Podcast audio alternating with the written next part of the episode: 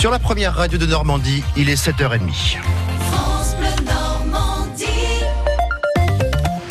Le journal Michel Legorju, bonjour. Bonjour. C'est inquiétant à quelques jours de l'été des grandes vacances. La baignade serait de plus en plus dangereuse si l'on en croit l'enquête de santé publique euh, France publiée ce matin. L'agence nationale publie en effet les résultats de son enquête sur les noyades de l'été 2018 qui court sur les mois de juin à septembre.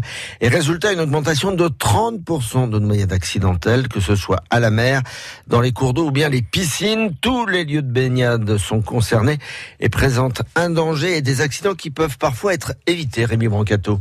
L'été 2018 a été le deuxième le plus chaud depuis 1900. Résultat, c'est logique. Plus de baignades et des noyades en hausse de 30% par rapport à 2015, date de la précédente enquête.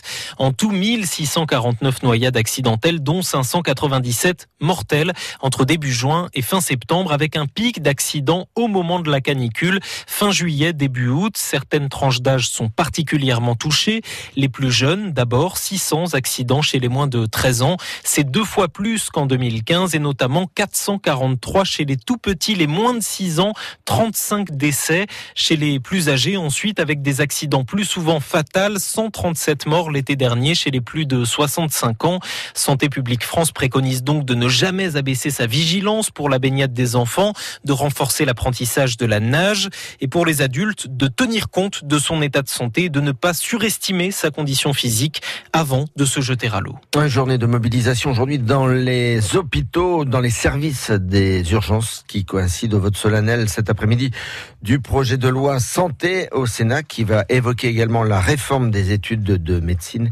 Les personnels entendent manifester ce matin sous les fenêtres du ministère de la Santé à Paris.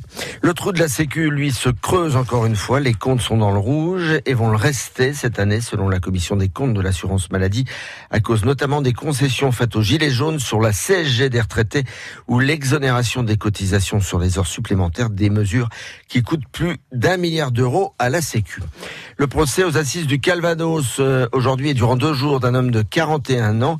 Il est poursuivi pour le meurtre de son voisin de 37 ans. C'était avec une batte de baseball, des faits qui remontent à juillet 2016 dans le quartier de la Grâce de Dieu à Caen. Il encourt le prévenu 30 ans de prison. Et puis un nouveau procès en correctionnel pour le maire de Ouistreham, Romain Baye. Aujourd'hui, il est poursuivi pour des PV abusifs. Les plaignants stationnés devant chez lui, ils apportaient de l'aide aux migrants. Ils ont été verbalisés pour stationnement gênant 135 euros d'amende. Le maire de Ouistreham dit avoir agi au titre de sa fonction pour assurer la sécurité publique. À Trouville-sur-Mer, deux fillettes ont ramassé durant le week-end un obus dans le jardin de la maison. Un obus de petite taille, mais la police a tout de même fait évacuer la résidence secondaire. Les agents municipaux sont venus mettre l'obus en sécurité. La famille a pu regagner son domicile dans la soirée de dimanche. Vous écoutez France Bleu Normandie, les 7h32, la suite du journal de Michel Legorju, avec avec une exposition événement à voir à la mairie de Caen jusqu'au mois de septembre. La vie des Canets avant, pendant et après la guerre. Des photos de 1920 à 1960 prises par des Canets eux-mêmes, des commerces, des restaurants, des cinémas ou encore des lieux sportifs, mais aussi le tramway, car il existait en 1937, ou encore le marché couvert. Une vraie visite où les anciens, mais aussi les jeunes pourront découvrir ou redécouvrir la ville de Caen. Michael Biabo, documentaliste au musée de Normandie. Cette exposition met des petites pierres comme ça de, de, de repères où certains lieux euh, bah, sont encore là, n'ont pas été totalement détruits, ou s'ils ont été détruits, ils ont été reconstruits sur site, notamment les grandes enseignes comme les Galeries Lafayette. Donc c'est pour ça que les anciennes générations ne sont pas perdues parce qu'elles peuvent reconnaître la ville qu'elles ont connue après la guerre. Et puis les nouvelles se disent, bah tiens, les Galeries Lafayette, ça me parle, c'est bizarre, elles étaient au même endroit. Donc cette exposition permet justement ce, jeu de repères. On a des adresses qui ont, subsisté.